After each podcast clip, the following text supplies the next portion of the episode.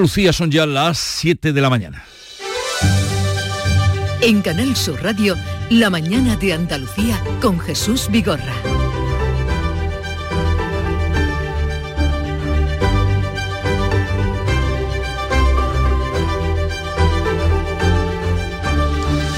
Buenos días queridos oyentes. Aquí en Andalucía la Junta rechaza que el Estado pueda condonarle la deuda a la Generalitat. Y es que el partido de Puigdemont reclama lo que denomina una deuda histórica de 450.000 millones de euros que incluye una quita de la deuda de los préstamos del Estado.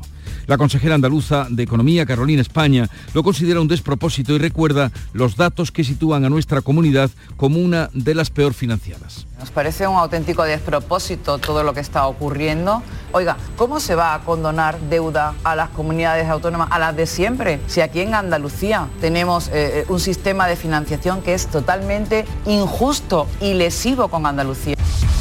Y desde Nueva York, Pedro Sánchez, donde participa en la cumbre del clima, prepara el terreno para la amnistía que le reclaman los independentistas para apoyar su investidura. El presidente en funciones ha dicho que la crisis del 1 de octubre nunca tuvo que derivar en una acción judicial y evita desmentir a lo que horas antes, días antes, había dicho Junqueras sobre la amnistía como cosa cerrada. También digo, y lo he comentado siempre, que una crisis política nunca tuvo que derivar en una acción judicial y en una judicialización, como vimos, de toda esta crisis. Pero resulta que el líder de Esquerra, Uriol Junqueras, eleva ahora su exigencia, da por hecha la amnistía y exige pasar a hablar de la autodeterminación. Podemos dar por descontada esta amnistía. Podemos dar por descontada esta amnistía. Nosotros no podemos ni queremos renunciar al derecho de autodeterminación. Del derecho a la autodeterminación. Y mientras en el vetusto Ateneo de Madrid, los históricos socialistas Felipe González y Alfonso Guerra se encontraban y se abrazaban y arremetieron contra la amnistía y acusan a Pedro Sánchez de disidente y desleal. Yo pido como socialista que no se dé ese paso, que no se otorgue una amnistía que falsificaría la historia y presentaría como demócratas a los felones que atentaron contra la libertad y la democracia y que repiten cada día que volverán a hacerlo. No puede haber amnistía. No podemos dejarnos chantajear por nadie. El Congreso aprobará hoy la reforma de las lenguas cooficiales, esto es, el reglamento que va a permitir el uso del catalán, el euskera y el gallego que va a salir adelante con los votos en contra de Partido Popular y Vox. El partido de Abascal pretende obligar a sus señorías a hablar español, cosa harto difícil después de lo que hoy se va a aprobar. El Partido Popular retrasa a octubre la aprobación de la ley de regadíos de la Corona Norte de Doñana. Los populares posponen su debate después de las críticas de la oposición porque coincidía con las sesiones de investidura de Fijó. Hoy se reúne la Confederación Hidrográfica del Guadalquivir para analizar la situación de sequía y las previsiones de riego para la próxima campaña. Mensaje agónico, por otra parte, el que nos ha llegado eh, contra el cambio climático y la advertencia que hacía Antonio Guterres, secretario general de Naciones Unidas.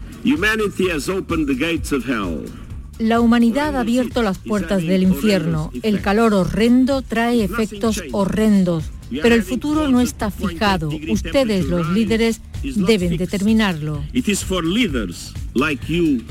En el Consejo de Seguridad, el presidente ucraniano Zelensky ha pedido la expulsión de Rusia para acabar con su capacidad de veto. Polonia ha anunciado que dejará de enviar armas a Ucrania por las críticas de Zelensky al veto de varios países europeos a la importación de grano ucraniano. En cuanto al tiempo para hoy, el día comienza soleado, comenzará soleado, y terminará nublado con posibles lluvias débiles, salvo en la vertiente mediterránea donde llegarán las nubes. Málaga, Granada y Almería tendrán avisos amarillos por la tarde por viento fuerte del oeste y las máximas van a seguir sin cambios. Pero sepamos ahora cómo amanece en cada una de las provincias de Andalucía y datos del tiempo para hoy. Cádiz, salud, Botaro. 21 grados tenemos a esta hora de la mañana, llegaremos a los 23 y el cielo con nubes y claros. Campo de Gibraltar, Susana Torrejón. 18 grados de temperatura a esta hora, tenemos algunas nubes en los cielos que nos van a acompañar durante todo el día y hoy esperamos una máxima de 26. Temperatura en Jerez, Pablo Cosano. Ahora mismo 18, llegaremos hasta los 24, cielo con algunas nubes. ¿Cómo viene el día por Huelva? Sonia Vela. Ahora mismo tenemos 15 grados, la máxima la tendrán en Ayamonte con 28 nubes y claros y se esperan lluvias débiles ya por la tarde. ¿Y cómo amanece Córdoba, Miguel Vallecillo? Con 17 y pocas nubes, aunque hay también posibilidad de chubasco la próxima noche con una máxima de 27. ¿Cómo viene el día por Sevilla, Antonio Catoni? Buenos días, pues vamos a alcanzar una máxima de 26 grados, ahora tenemos 16 en la capital y esta tarde puede llegar la lluvia. Y en Málaga, María Ibáñez. Dicen que también puede llegar la lluvia a partir de esta tarde al interior. De momento tenemos los cielos prácticamente despejados. 20 grados en la capital, alcanzaremos los 31. ¿Y qué se espera en Jaén, César Domínguez? Pues tenemos 15 grados, los cielos están despejados, se espera que se cubran por la tarde, incluso se habla de precipitaciones débiles, ojalá y 29 de grados de máxima aquí en la capital. ¿Y en Granada lloverá Jesús Reina? Eh, posiblemente por la tarde, pero muy poco y en el interior. De momento tenemos 15 grados de temperatura, el cielo despejado y ese aviso amarillo que tú has anticipado por ola en el litoral con vientos de 50 o 60 kilómetros por hora. Conozcamos ahora el tiempo para hoy en Almería, María Jesús Recio. Pues vamos a disfrutar lo que queda antes de que amanezca de un precioso cielo despejado lleno de estrellas, 20 grados en Almería, subiremos hasta los 30, no se esperan lluvias. Por cierto, mañana haremos el programa con motivo del Día Mundial de la Agricultura en el Ejido, eh, allí entre los invernaderos estaremos a partir de las 8 de la mañana.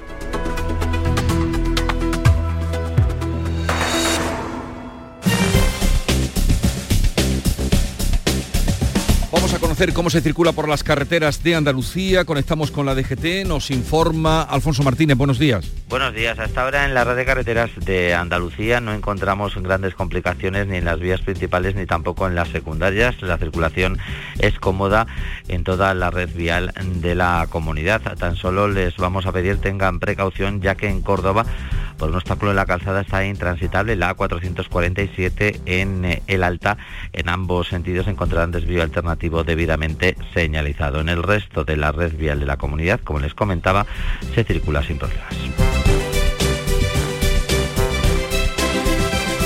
Siete, siete minutos de la mañana. Caminante, son tus huellas el camino y nada más. Caminante, no hay camino. Se hace camino al andar. Al andar se hace el camino y al volver la vista atrás se ve la senda que nunca se ha de volver a pisar. Caminos Naturales de España. Elige tu camino. Ministerio de Agricultura, Pesca y Alimentación. Gobierno de España. ¿El calor te deja sin fuerzas? Ya puedes refrescarte y a la vez recargar energía con los nuevos polos flash energéticos Power Flash. Prueba nuestros tres sabores, piña y coco, melón y manzana y Energy Flavor. Te sorprenderán. Refrescate y recarga con Power Flash. Ya en tu punto de venta habitual, distribuido en exclusiva por Frutos Secos Reyes. Hambre de librerías, de bibliotecas, de devorar novelas y cómics. Hambre de bailar y ver bailar. Alimentarnos de teatro, de ópera, de zarzuela, de conciertos, de museos y exposiciones. Hambre de aplaudir. Hambre de renacer, de revivir, de reencontrarnos. Cantar, leer, escuchar, mirar, vivir. Emocionarte a boca llena. Hambre de cultura. Ministerio de Cultura y Deporte. Gobierno de España. En Canal Sur Radio, la mañana de Andalucía con Jesús Bigorra. Noticias.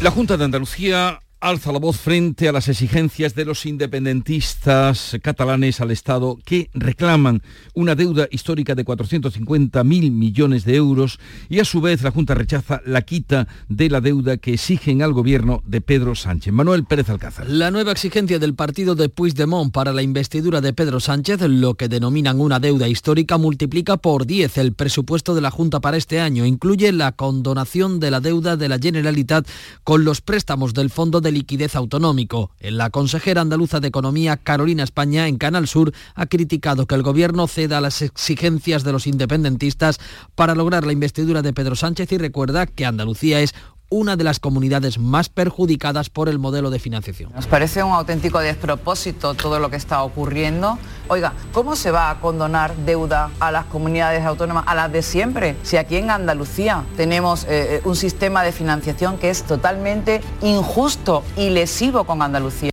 Junts reclama además el traspaso de las competencias para recaudar impuestos y crear una agencia de seguridad social que eh, gestione las pensiones, lo que superaría el actual modelo del cupo vasco. Según la Consejería de Hacienda, Andalucía no va a subir los impuestos el próximo año, mientras que el Gobierno pretende mantener el de las grandes fortunas. Nuria Durán. La consejera de Economía de la Junta se compromete a mantener los impuestos sin subida alguna el año que viene para ayudar a las familias y a las empresas hacer frente a la inflación, es lo que ha dicho en estos micrófonos. Mientras tanto, el Gobierno planea hacer permanente el impuesto a las grandes fortunas que logra el 95% de su recaudación en Madrid y en Andalucía. El Ministerio aprobó la tasa para anular el efecto de la bonificación del 100% que nuestra comunidad y Madrid aprobaron para eliminar el impuesto sobre el patrimonio. Madrid, Andalucía y Galicia ya recurrieron el impuesto estatal ante el Constitucional. Madrid ahora lo recurrirá ante la Audiencia Nacional. El Gobierno ha recaudado un 58% de los 1.500 millones previstos con el impuesto por un error en su redacción. Pedro Sánchez prepara el terreno para la amnistía ante el clamor en contra de históricos de su partido, del PSOE, como Alfonso Guerra o Felipe González. Los independentistas catalanes doblan su exigencia y hablan ahora de autodeterminación. Desde Nueva York, el presidente en funciones ha allanado el camino a la amnistía, aunque asegura que no hablará del tema hasta que toque. Pedro Sánchez defiende que hay que acabar con la acción judicial en Cataluña. También digo, y lo he comentado siempre, que una crisis política nunca tuvo que derivar en una acción judicial y en una judicialización como vimos de toda esta crisis. Sánchez rechaza ahora que Puigdemont deba ser juzgado, como él mismo dijo en septiembre de 2021. Esquerra eleva su exigencia. Oriol Junqueras da por descontada la amnistía y habla ya de autodeterminación. Podemos dar por descontada esta amnistía. Podemos dar por descontada esta amnistía. Nosotros no podemos ni queremos renunciar al derecho de autodeterminación. Del derecho a la autodeterminación. Los históricos socialistas Felipe González y Alfonso Guerra han coincidido en Madrid este miércoles en la presentación del libro del primero. El ex vicepresidente asegura que no hay supuesto complot dentro del partido como lanza alguna voz desde Ferraz y considera que la amnistía sería una humillación. A mi parecer, la amnistía significa la humillación deliberada de la generación de la transición, la generación que supo encontrar el consenso como manera de resolver los litigios históricos que cada pocos años precipitaba a España en una tumba de dolor y muerte. Felipe González se ha mostrado igual de tajante que guerra contra la amnistía. Le resulta indigna, dice, la visita que la vicepresidenta Yolanda Díaz realizó a Puigdemont en Waterloo con esta señora que, es lo más cerca que tenemos, claro, que da lecciones de cómo hacer política y nunca ha ganado una elección en ningún momento, que no era capaz de sacar ni, su escaña. ¿O cómo vamos a poner de acuerdo de verdad? De verdad, no es digno, de verdad, no es digno trasladarse a Waterloo como si uno fuera a ver al emperador del paralelo, pero en la otra dirección. La vicepresidenta en funciones, Yolanda Díaz, por su parte, ha dicho que acudirá a Cataluña a negociar lo que sea necesario. Transcurrida la fracasada investidura de Feijó, eh, me desplazaré a Cataluña y tendré encuentros todos y cada uno de ellos imprescindibles para hacer lo que, lo que debemos de hacer. El CIS publica hoy el barómetro de opinión de septiembre, el primero después de las elecciones de julio. Ya ven, qué calentita está la situación política entre el Ateneo, Madrid, Nueva York, Waterloo. El Congreso, vamos ahora a otro asunto, aprueba hoy la reforma del reglamento que blinda el uso del catalán, del euskera y del gallego, a pesar de las enmiendas que presentaron el PP y vos. El PP ha registrado una enmienda de devolución. Defiende que se permita, como hasta ahora, utilizar expresiones en las lenguas cooficiales que de inmediato traduzca el propio orador. Elías Bendodo acusa al PSOE de estar aprisionado por el independentismo. En los últimos tiempos el socialismo ha votado 59 veces que no en el Senado al uso del catalán y del euskera. Y en tiempos atrás también ha votado en contra de esta aplicación. Ese es el socialismo, sin principios. Si no le gustan sus principios, los cambian sobre la marcha. Vox ha presentado una enmienda a la totalidad que obliga a los diputados a utilizar el español tanto en el hemiciclo como en las comisiones y en los escritos. Ignacio Garriga anuncia que también llevará Vox su iniciativa al Senado donde el PP tiene mayoría absoluta. Defendemos todas las lenguas porque son patrimonio de nuestra nación. Lo que no vamos a permitir es que sean utilizadas para generar odio, división y confrontación, que es lo que utiliza el Partido Socialista y los separatismos. Pese a ambas enmiendas, la reforma saldrá adelante en lectura única con la mayoría de 179 votos que aprobó su propia tramitación el martes. Hablemos ahora de comunicaciones o incomunicaciones, según se mire, porque Renfe amplía las conexiones de AVE de Madrid, Málaga con Sevilla, pero ralentiza en 45 minutos el trayecto de Madrid-Granada, con lo que se pone ya casi en cuatro horas incorporará 29 trenes más Renfe a la semana entre Sevilla y Madrid a partir del 17 de octubre. Son tres más diarios y uno adicional los viernes desde Sevilla y otro los domingos desde Madrid.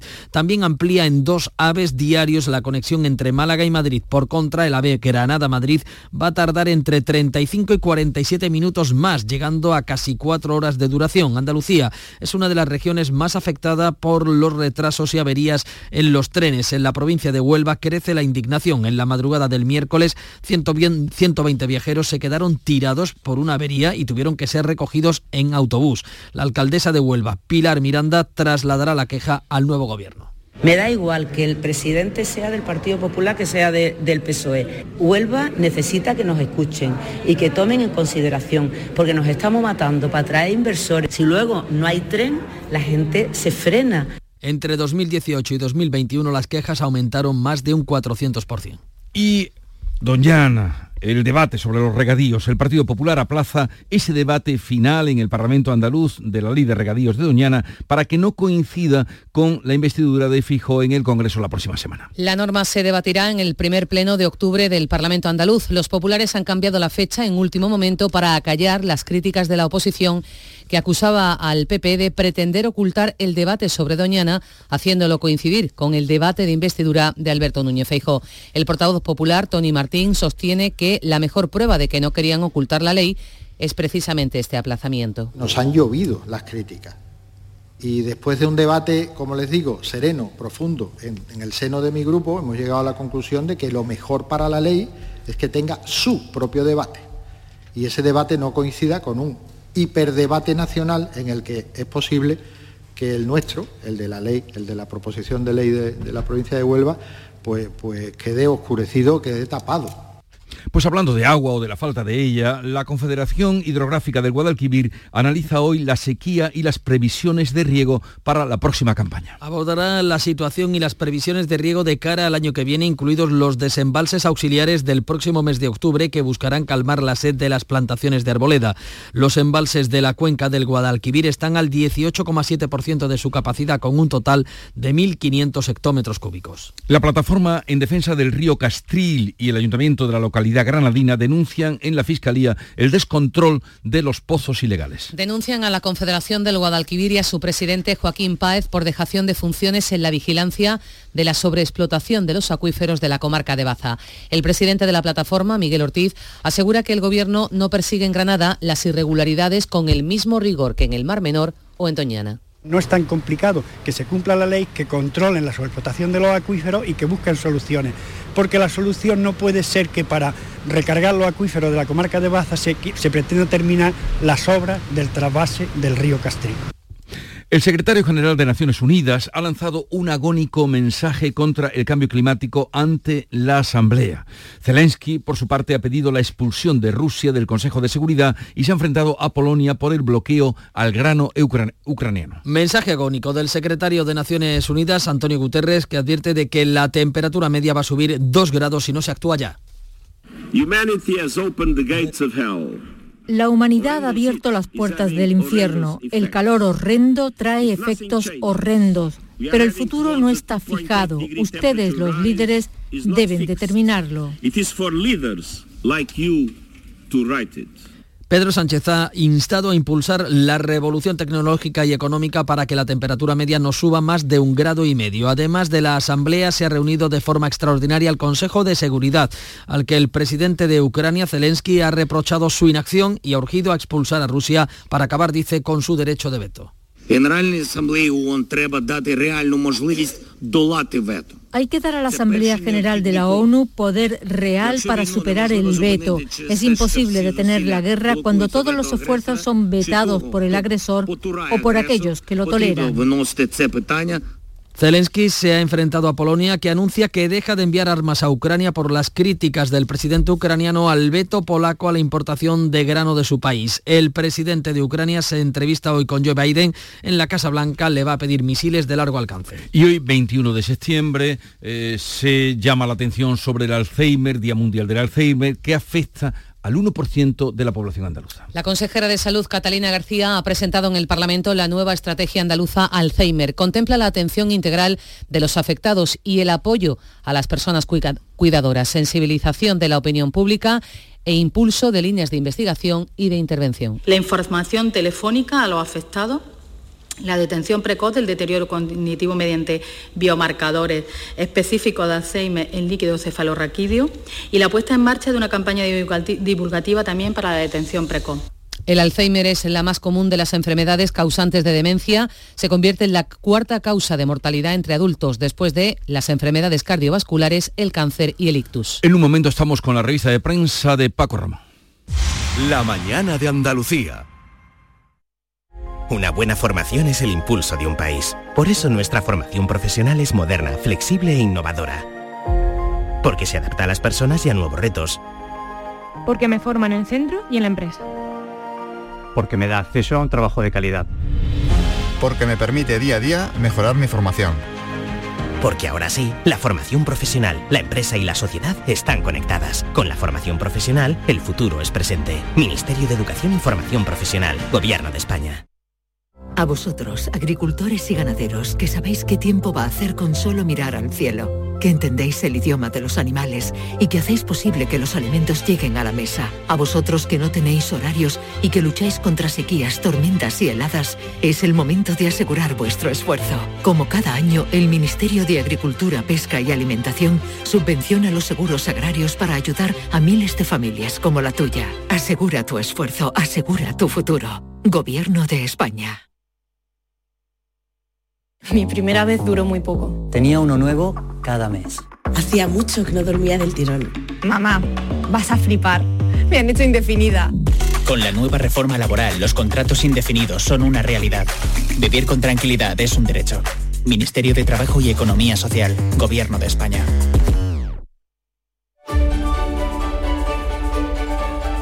Tres asuntos ocupan hoy las portadas. Sánchez rechaza la vía judicial contra Puigdemont González y Guerra juntos contra la amnistía y el gobierno renegocia con Bruselas sacar del plan de recuperación los peajes en las autovías. ¿Por dónde empezamos, Paco? Bueno, pues si quiere Jesús, lo hacemos por lo último, por los peajes. Dice el país y abre su portada con ello, como la noticia más destacada, que España entierra el plan para imponer peajes en las autovías. Un titular claro. Sin embargo, dentro de esa información eh, recoge que el acuerdo todavía no es definitivo, que quedan flecos para que Bruselas dé su aval definitivamente a esa modificación del plan de recuperación que había propuesto España a Bruselas para recibir los fondos eh, Next Generation. Una de las contrapartidas era precisamente incluir los peajes a las autovías públicas.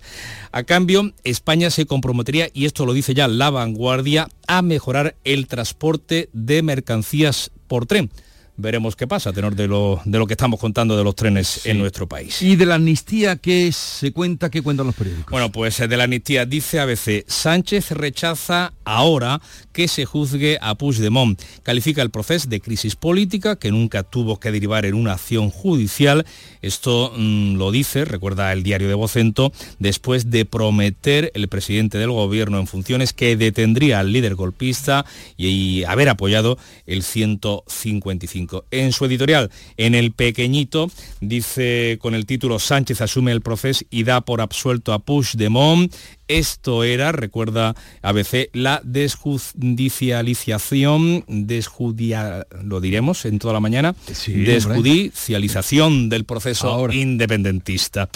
Eh, deslegitimar al Supremo y a nuestra justicia, asumir que la consulta ilegal del 1O nunca debió ser penalizada, que el separatismo tiene razón en su pugna con el Estado y que la separación de poderes en España, añade ABC, es una utopía. El país titula como segunda noticia precisamente y con fotografía las palabras de Pedro Sánchez. Voy a ser coherente con la normalización en Cataluña. La traducción a estas palabras las encontramos, la encontramos precisamente en el, en el antetítulo de la información que es más contundente si cabe. Sánchez abre la puerta a la amnistía.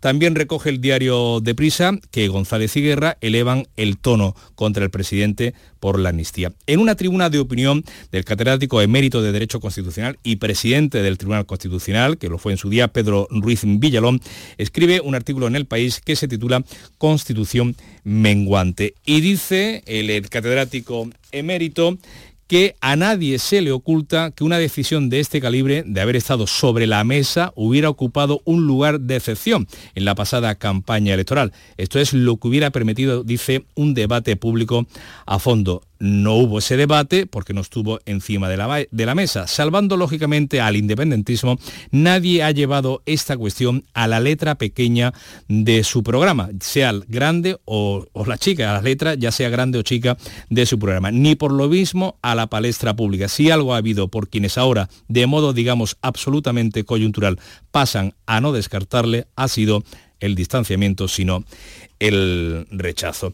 En la razón leemos eh, que Sánchez rechaza la vía judicial contra Puigdemont y allana la amnistía y añade que el gobierno evita así hacer cualquier pronunciamiento que comprometa las conversaciones. Y en todos los periódicos está la foto, en una más próximos, en otra abrazándose, en otra en el estrado del Ateneo. Felipe y Guerra. Pues mira, esa foto abrazándose eh, es la que lleva aportada el diario El Mundo con el titular González y Guerra piden al PSOE que se revele contra la amnistía. Vuelven a abrazarse, mm, resalta el periódico de Unidad Editorial, después de muchos años para llamar juntos a evitar la humillación deliberada de la transición. Y sobre esa foto, en su artículo hoy mm, libre de marca de Javier Redondo, que titula Melancolía Jacobina, habla de lo que ocurrió en el Ateneo de Madrid. El público recibió con una cálida ovación a Redondo Terreros. Fue una declaración de principios respecto de lo que el, el auditorio esperaba de los ponentes. No queda claro si los asistentes acudían en calidad de jacobinos, de disidentes o de disidentes a fuer de jacobino.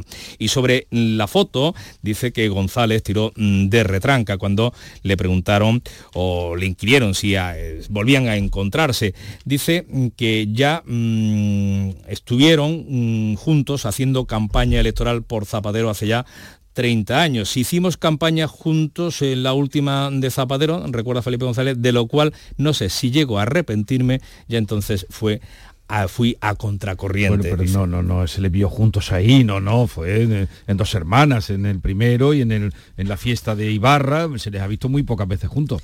Eh, un eh, apunte más. Un apunte más, sí, porque nos centrábamos en, eh, en, Guerra y González, en la amnistía, pero tampoco bajan las aguas limpias o fluidas en el Partido Popular, hoy que se aprueba precisamente el reglamento de las leyes oficiales, eh, su uso en el Congreso.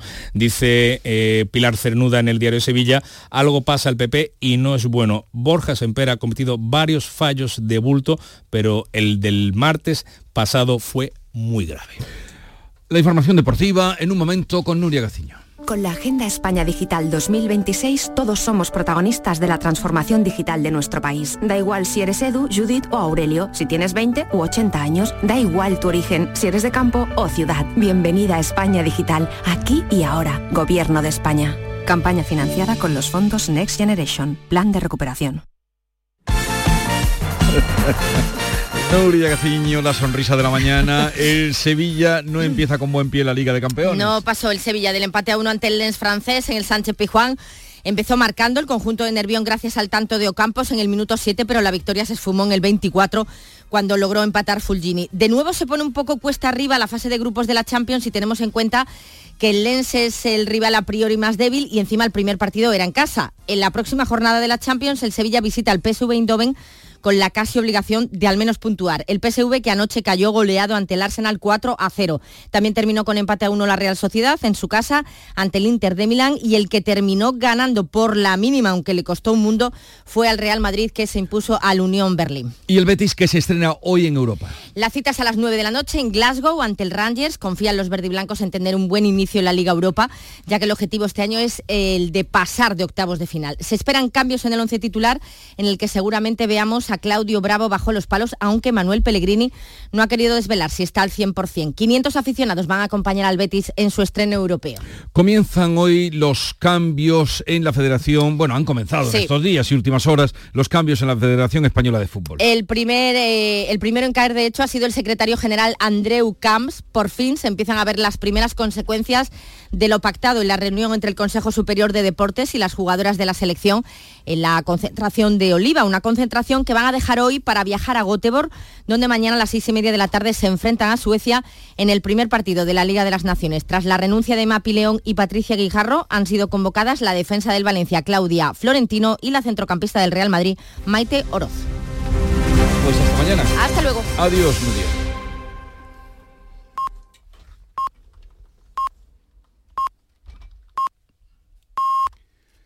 Andalucía son las siete y media en punto de la mañana.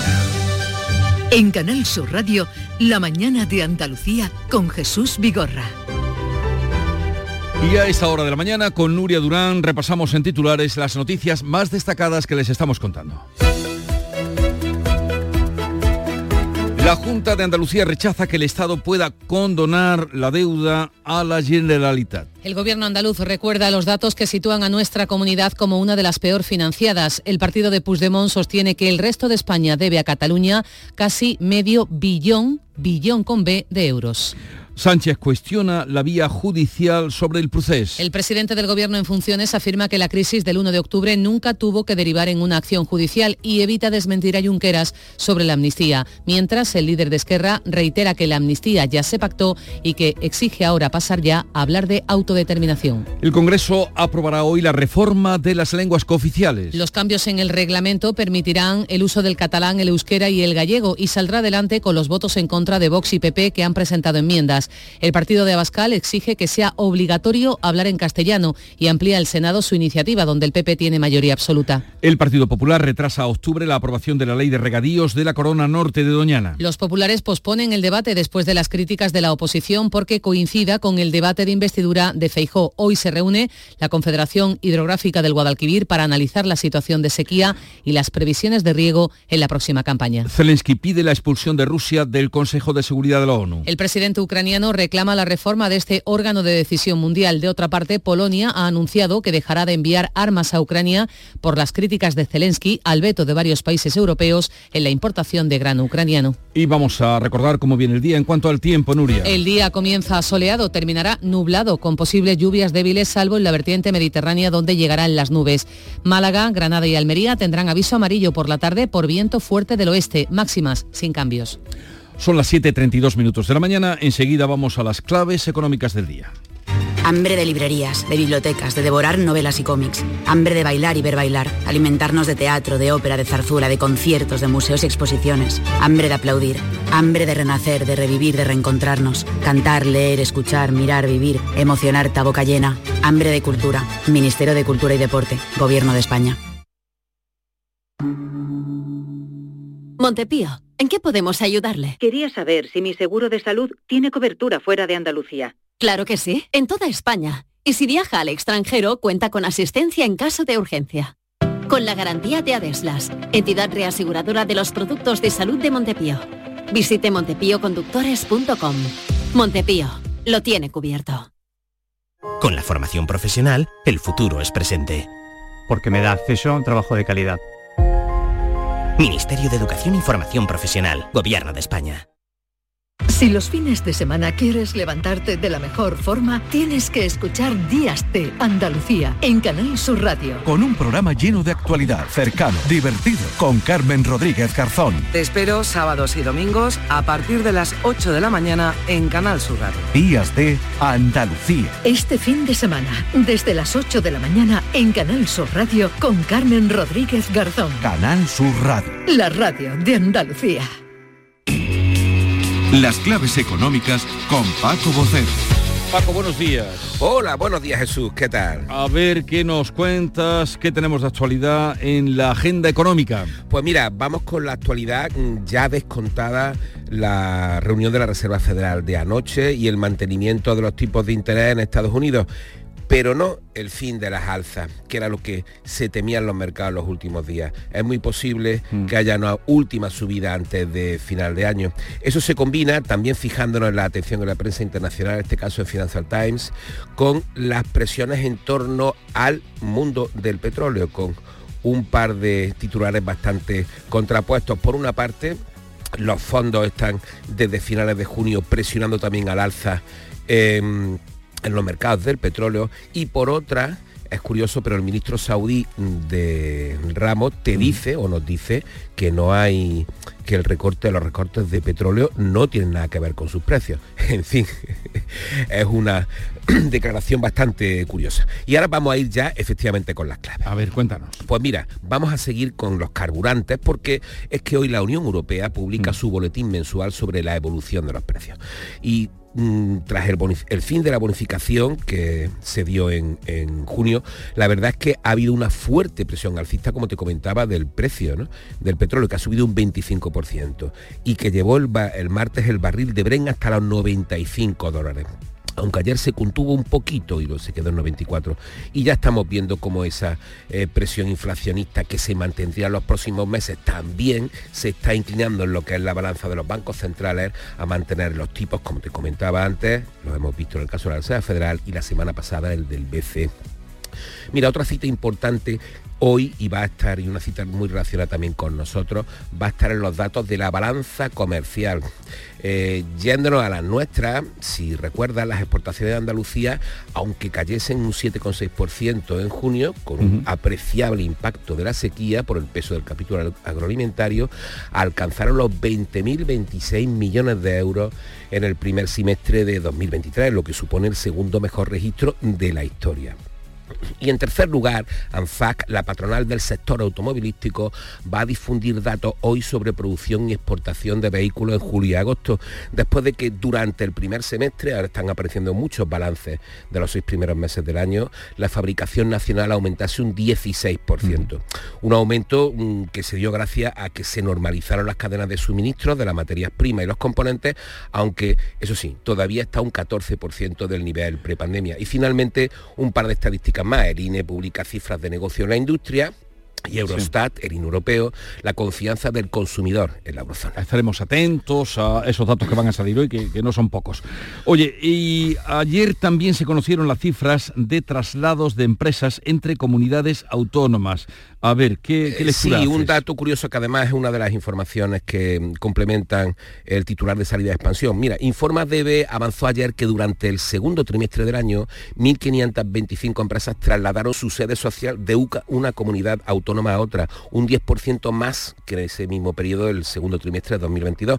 Y Andalucía fue la comunidad con mayor saldo positivo entre entradas y salidas de empresas entre abril y junio, así como, por cierto, la quinta en recibir inversión extranjera a lo largo de los seis primeros meses de este año. Y, y ese movimiento que dices, que Andalucía fue la comunidad con mayor saldo de entradas de empresas que vinieron aquí, ¿qué lectura hace? Es... Hombre, es una lectura evidentemente positiva, ¿no? Eso es siempre una, una lectura positiva, el que haya un saldo positivo de empresas que se trasladen por cualquier cosa y empresas que vengan por cualquier cosa. Si hay más que vienen que se trasladan, evidentemente es positivo, ¿no?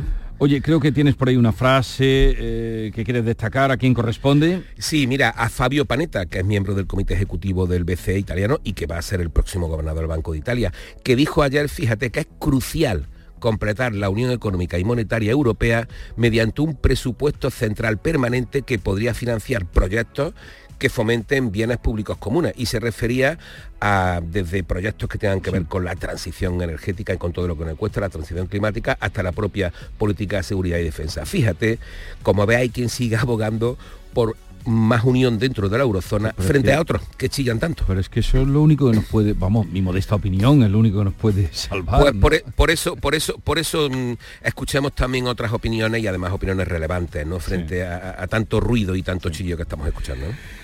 Eh, Paco, hasta mañana. Creo que mañana no podremos hablar, pero en fin, eso poco importa, porque hacemos el programa y hasta que no nos abran el invernadero, donde vamos a Hombre, vas a un sitio magnífico, una de las ¿Conoces locomotoras la- de Andalucía. La, la por favor. cooperativa, sí, sí, la cooperativa La Unión, que es una de las más fuertes. Sí, no, que sin hay duda, en sin duda ninguna. es uno de nuestros grandes activos económicos en Andalucía, sin duda ninguna, vaya. Un abrazo. Muy bien, Adiós, hasta Paco. mañana, Jesús, hasta luego. te ayudamos a darle la vuelta a tus ahorros. Descubre lo que puedes conseguir con la cuenta 360 de Cajamar. Y no le des más vueltas. Consulta la información de requisitos y vinculaciones de la cuenta 360 en tu oficina más cercana o en gcc.es barra cuenta 360. Cajamar. Distintos desde siempre. Aprendemos a leer para luego aprender leyendo. La lectura es la llave que abre las puertas del conocimiento, de la comprensión de las cosas. Es un hábito que nos lleva a lugares increíbles y a entender el mundo que nos rodea. Por eso, en este curso 2023-2024, la lectura tendrá un papel primordial en las aulas de Andalucía. Porque quien lee, entiende. Y quien entiende, aprende. Junta de Andalucía. Algo está cambiando. Cuando en casa decidimos poner el aire acondicionado a 27 grados. Algo está cambiando. Gracias a muchos pequeños cambios, como ahorrar en climatización, llenar el lavavajillas, usar bombillas LED, rehabilitar energéticamente la fachada de tu edificio o tener electrodomésticos eficientes, estamos transformando la energía de todo un país. Por ti y por todos, únete al cambio. Entra en algoestacambiando.es e infórmate. IDAE, Gobierno de España. Mi primera vez duró muy poco. Tenía uno nuevo cada mes. Hacía mucho que no dormía del tirón. Mamá, vas a flipar. Me han hecho indefinida. Con la nueva reforma laboral, los contratos indefinidos son una realidad. Vivir con tranquilidad es un derecho. Ministerio de Trabajo y Economía Social, Gobierno de España.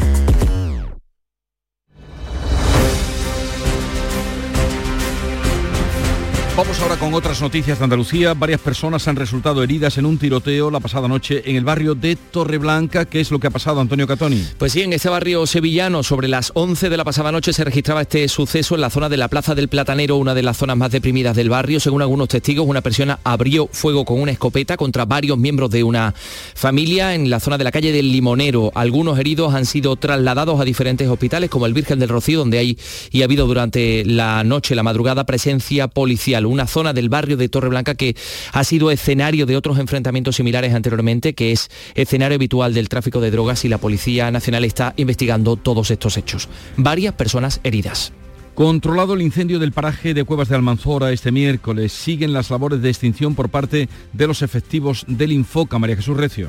El incendio ha quedado controlado pasadas las 10 de la noche después de cinco horas de intenso trabajo del Infoca debido a que han ardido terrenos de esparto y soplaba un fuerte viento. Se inició por causas que todavía se desconocen pasadas las 5 de la tarde en el paraje Barranco del Tonto, en Cuevas de la Almanzora. Hasta seis grupos de bomberos forestales, cuatro aviones de carga en tierra y cinco helicópteros fueron necesarios para sofocar las llamas. El esparto provoca deflagraciones que dejan imágenes impactantes como ríos de lava. Un operativo sigue trabajando para extinguir el fuego y ha sido rescatado un anciano que cayó con su coche por un barranco y pasó la noche allí en Jaén. ¿Qué ocurrió, César Domínguez? Pues la familia denunció su desaparición el martes por la tarde, pero no lo encontraron hasta la mañana siguiente. Especialistas de montaña de la Guardia Civil dieron con él en un barranco de unos 60 metros de profundidad en la, en la, zona de la Quigrana, en la Carolina. Para el rescate de este anciano ha hecho falta recurrir a dos helicópteros. Sufre diversos traumatismos, ya se recupera de todo ello. Vaya a ver si puede recuperar el hombre, qué, qué susto más grande. El aeropuerto de Málaga registra eh, cifras mensuales de más de 2 millones de pasajeros desde el pasado mes de abril. María Ibáñez.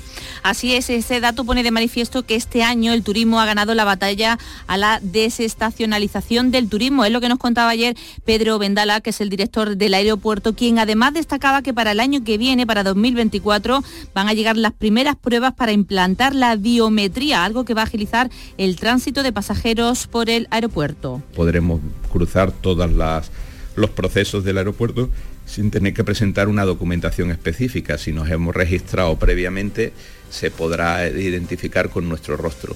Hasta agosto se han alcanzado los 15 millones de pasajeros. Cada día pasan por el aeropuerto malagueño 80.000 pasajeros. Terminó la vendimia en Jerez, que ha sido este año un 12% mayor que el año pasado, a pesar de la escasez de lluvias. Pablo Cosano. Pues sí, ha habido 50 millones de kilos de uvas recogidas, aunque es mayor que el año pasado, sigue siendo corta por la que 2022 era realmente escasa. Aún así, la uva ha presentado un magnífico aspecto y un tamaño superior al del año pasado, con una media de azúcar de 12 grados Bumé, superior también a la del año pasado. César Saldaña es el presidente del Consejo Regulador. Eh, sigue siendo una vendimia relativamente corta, eh, muy condicionada, los lógicamente por las condiciones, por las eh, circunstancias de, sequía que estamos viviendo en los últimos años y que en todo caso han, han determinado una vendimia, como digo, escasa, pero de una alta calidad, puesto que las condiciones meteorológicas, la distribución de lluvias y sobre todo las condiciones durante el mes de julio, que es cuando madura la uva, pues han sido eh, particularmente beneficiosas. Y se ha presentado en Madrid el Festival Internacional de Series que se va a celebrar en Cádiz del 6 al 12 de octubre. Salud, votaron. Generará un impacto económico directo en la ciudad de 12 millones de euros. Rostros conocidos de la pequeña pantalla han arropado esta presentación a la espera de esta cita que traerá hasta la capital gaditana una treintena de estrenos nacionales e internacional. Y entre esas caras, las de Luis Tosar, que presentará en Cádiz su serie La Ley del Mar y Manuel Carrasco va a terminar su gira en Isla Cristina, en su pueblo, en su localidad. Allí va a terminar y allí se le espera. 7.45 minutos de la mañana, 8 menos cuarto, tiempo ahora para la información local. Atentos.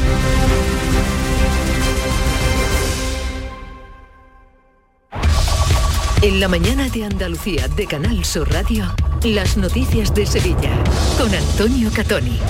Buenos días, tiroteo anoche en el barrio de Torreblanca en el que varias personas han resultado heridas. Sobre las 11 de la noche se registraba este suceso en la zona de la Plaza del, del, Platanero, una de las más deprimidas del barrio. Varios heridos han sido trasladados a diferentes hospitales.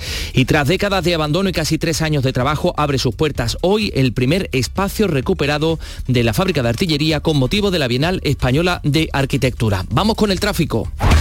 A esta hora se registran 6 kilómetros de retenciones en el acceso a Sevilla por la autovía de Huelva, dos en el puente del Centenario sentido Cádiz, uno en el mismo lugar sentido Huelva, en el mismo puente del Centenario. También un kilómetro de retenciones en el nudo Gota-Beleche de la S30 en sentido Ronda Urbana Norte, un kilómetro en el acceso por la autovía de Utrera y otro kilómetro por el puente del Patrocinio. Y el tiempo. Las lluvias pueden regresar esta tarde aunque serían débiles. Temperaturas en descenso. La máxima en Écija 27 grados, 25 se van a alcanzar en Morón, 26 en Lebrija y en Sevilla Capital, donde ahora tenemos 16 grados pienses más. Este año haz borrón y casa nueva con la hipoteca joven IN95. La hipoteca que estabas buscando, porque te financiamos hasta el 95% del menor valor entre tasación y compraventa. Para más información, acércate a nuestras oficinas o entra en cajaruraldelsur.es. Te sobran razones para venir a Caja Rural del Sur. Hipoteca joven IN95 de Caja Rural del Sur. Formamos parte de ti. En Canal Sur Radio, las noticias de Sevilla. Varias personas resultaban heridas anoche en un tiroteo registrado en el barrio de Torreblanca. Sobre las 11 de la pasada noche se registraba este suceso en la plaza del Platanero. Según algunos testigos, una persona abría fuego con una escopeta contra varios miembros de una misma familia. Algunos heridos han sido trasladados a diferentes hospitales, como el Virgen del Rocío, donde además hay y ha habido durante la madrugada importante presencia policial. Eh, los agentes están investigando los hechos. Según Diario de Sevilla, se habría producido el arresto de al menos una persona. Esta zona del barrio de Torreblanca ha sido escenario de otros enfrentamientos similares anteriormente y es escenario habitual de tráfico de drogas. Les contamos que hoy abre sus puertas el primer espacio recuperado de la Real Fábrica de Artillería, según el proyecto del arquitecto gaitano Francisco Reina que ha dirigido esta obra. Se abre públicamente la parte central del complejo, el patio principal de Carlos III, el atrio de acceso y la nave de grabado donde hoy se inaugura la exposición con la que se abre la Española de Arquitectura, una importante oportunidad, como apunta desde el Colegio de Arquitectos el vocal Juanma García creo que va a ser un, evento único en la ciudad, una oportunidad extraordinaria. Y tener encima además una, una, la exposición como la de la Bienal de Arquitectura, que es todo un, escaparate de la actualidad arquitectónica española, yo creo que es una oportunidad magnífica para la ciudad. Casi dos tercios de este edificio monumental se encuentran prácticamente acabados, pero las obras van a continuar hasta al menos final de año. Un proyecto arquitectónico que, según ha podido saber Canal Sur Radio, se ha encarecido en más de un 40%. Les contamos que este jueves se van a realizar actuaciones sobre el ficus de la Encarnación para comprobar el alcance, el alcance de las posibles afecciones que puede tener el árbol y que serían las causas del desprendimiento de la rama de grandes dimensiones que caía el pasado domingo. Así lo, lo contaba la delegada de Parques y Jardines, Evelia Rincón. Usamos un tomógrafo y un registrógrafo. Como ya el diámetro del tronco es más estrecho, a lo mejor se puede ver si hay más pudrición y también vamos a estudiar las raíces con una espada de aire comprimido, porque tenemos un problema con las obras de la Encarnación, que es que cuando se hicieron, asfixiaron todas las raíces de los árboles dejando una malla el alcalde de Sevilla, José Luis Sanz, ha anunciado un incremento de la plantilla de Lipasan en 200 personas y la estabilización de 450 puestos de trabajo para mejorar la limpieza en la ciudad. Lo explicaba tras visitar el parque auxiliar de Lipasan en Sevilla Este. En estos días han entrado 200 nuevas personas para mejorar e incrementar esa plantilla. La maquinaria también tendrá nuevas inversiones y vendrá nueva maquinaria. El objetivo, que Sevilla sea una ciudad limpia, que Sevilla pueda aspirar a ser una de las capitales más limpias de España. Les contamos también que la Consejería de Fomento ha recibido 13 ofertas de 39 empresas para la ejecución de un tramo de la línea 3 del metro de Sevilla, que Renfe va a incorporar desde el 17 de octubre tres trenes más en su conexión por AVE entre Sevilla y Madrid todos los días, además de uno más los viernes desde Sevilla y los domingos desde Madrid. Y la ampliación del Parque Científico y Tecnológico Cartuja permitirá incrementar en un 30% el número de empresas. Aumentará su superficie en 180.000 metros cuadrados gracias a una parcela de aparcamiento junto a la avenida de Carlos III. Así lo contaba el director general del Parque Luis Pérez a Canal Sur Radio. Estarían tanto en el, antiguo canal de la Expo, que ya está, ya está en marcha y ya está puesto a disposición de, de los inversores por parte de la Dirección General de Patrimonio de la Junta de Andalucía y luego por la parte de la banda oeste serían las dos maneras de crecer independientemente de que todavía tenemos alguna que otra parcela disponible disponible en el sentido de que ya tienen propietarios privados, pero que están a la espera de construir nuevos edificios. Son las 7 y 50. Atención empresarios, GESOL os ayuda a que ahorréis más del 40% en las facturas eléctricas de vuestros negocios sin ninguna inversión. ¿Quieres disfrutar de una instalación fotovoltaica sin coste y sin preocuparte por nada? Con GESOL es posible. Infórmate ya en www.disfrutatuenergia.com. Las noticias de Sevilla.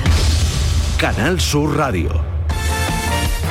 Vamos con el deporte, hoy con el deporte y el Betis debuta en la Liga Europa frente al Rangers de Glasgow en Escocia. Comenzamos en cualquier caso con el empate ayer del Sevilla, noche del Sevilla en su primer partido de Champions. Antonio Camaño, buenos días. Hola, ¿qué tal? Buenos días. El Sevilla no pasó del empate a uno ante el Lens en el partido de la primera jornada en el grupo B de la Liga de Campeones que se disputó ayer en el Estadio Ramón Sánchez Pijuán, donde la formación española se atascó, sobre todo la segunda mitad e incluso dio por buenos resultados ante el conjunto francés que tuvo alguna que otra ocasión en el tramo final. El empate a uno deja ese regusto amargo que no gustó nada a Mendilibar. Y el Betty juega esta noche a las 9 en Glasgow frente al Ranger, finalista en Sevilla de esa competición hace dos años. Es el debut en la fase de grupos de la Europa League del conjunto verde y blanco. A comienzos del siglo XX llegó a Glasgow el estudiante Manuel Ramos Asensio y muy pronto adoptaría los colores verdiblancos que tenía el Celtic para el futuro Real Betis Balompié. Y estoy viendo a todo un ejército de paisanos míos. Este jueves el Betis se mide al eterno rival de aquel Celtic que inspiró los colores verde y blanco del club. Será ante el histórico protestante y unionista Glasgow Rangers. La cita es en el estadio Ibrox Park en directo este jueves con Jesús Márquez. Desde las 9 menos 20, la Europa League en FM por Canal Sur Radio Sevilla y Radio Andalucía Información. Y también por internet en nuestra aplicación móvil y en nuestra web. Contigo somos más deporte. Contigo somos más Andalucía. 7.52 en la agenda de hoy en la localidad de La Rinconada va a tener lugar a mediodía el acto conmemorativo por el 25 aniversario de la planta de Coca-Cola en Sevilla, un acto presidido por el presidente de la Junta de Andalucía. Hoy es el primero de los dos días de huelga convocados por el sindicato UGT en el puerto de Sevilla para protestar por el bloqueo del convenio de empresas del sector marítimo portuario. Y los 19 modelos en vivo de la Facultad de Bellas Artes de Sevilla han iniciado una huelga indefinida en protesta por las condiciones laborales que mantienen, ya que hoy por hoy cobran por minuto de pose y sus sueldos no superan normalmente los 800 euros al mes. Así nos lo decía este modelo, Cristian Carchereri. La mayoría cobramos entre los 700 y los 900 euros, pero luego nos exigen eh, una disponibilidad casi completa porque luego hay que sustituir a compañeros y por lo tanto al final es casi imposible poder compaginarlo con otro trabajo. Hoy se cumple el 121 aniversario del nacimiento de Luis Cernuda, figura esencial de la generación del 27, y el próximo 5 de noviembre los 60 años de su muerte. Esta tarde, eh, a las 8, en San Luis de los Franceses, va a haber una lectura dramatizada de textos de algunas de sus obras. Eso después de que la Caja de las Letras del Instituto Cervantes de Madrid recibiera su legado in memoriam, como cuenta el sobrino nieto del poeta Ángel Yanguas. Así que hoy una selección de estas láminas y páginas, cariñosamente preservadas como restos de la parte destruida de su biblioteca, vuelven a Madrid después de tanto tiempo para acompañar el recuerdo de Luis Cernuda en esta caja de las letras. A las 9 de la noche echa a andar en el Teatro Central la programación de Andalucía Flamenco con la actuación del bailador Antonio El Pipa y su espectáculo Bodas de Plata. La semana que viene comienza la temporada de ópera en el Teatro de la Maestranza con Tristán e Isolda de Wagner, una ópera, una obra de casi eh, cinco horas y el Monkey Week volverá a las salas del 23 al 25 de noviembre y se abrirá con la música de los planetas.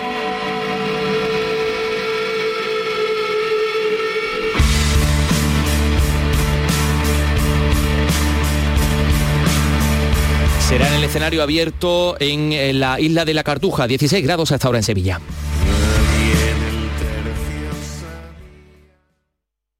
Escuchas La mañana de Andalucía con Jesús Vigorra, Canal Sur Radio.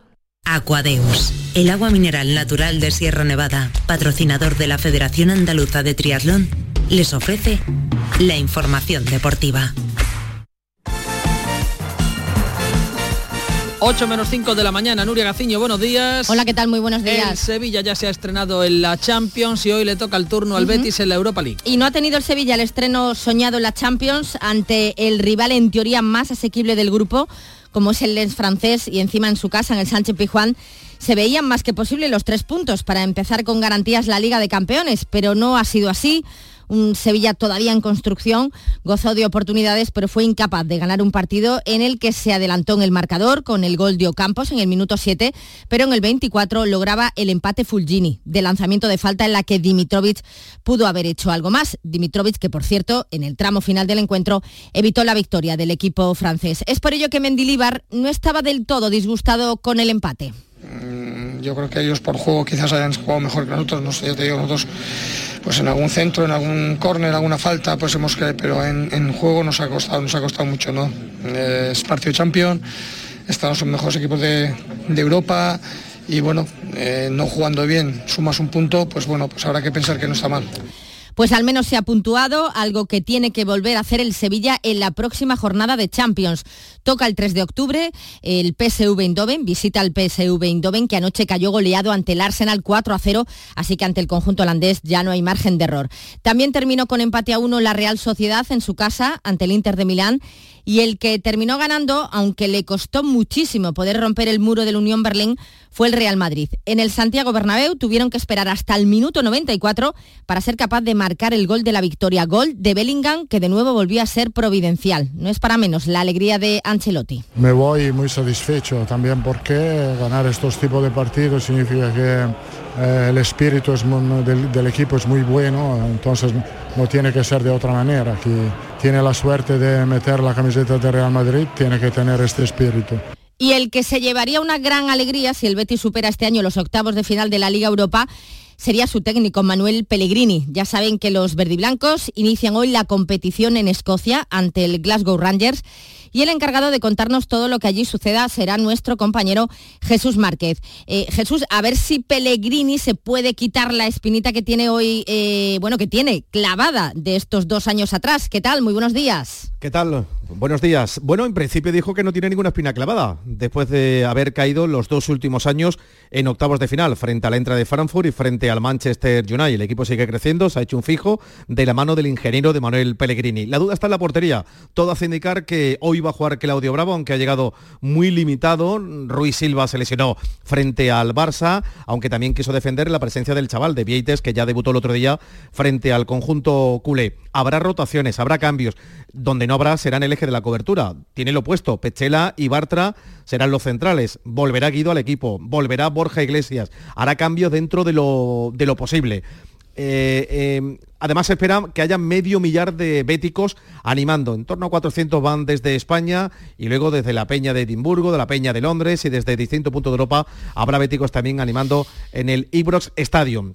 La mañana es gris, hace frío, 13 grados a esta hora de la mañana, bueno, 13, 10 grados para ser más exactos, y con lluvia, así amanece Glasgow, en el día en el que el Betis arranca de nuevo su competición en Europa. Pues a ver qué hace hoy el Betis en Glasgow. También juega hoy en Liga Europa el Villarreal que visita a las 7 menos cuarto al Panathinaikos.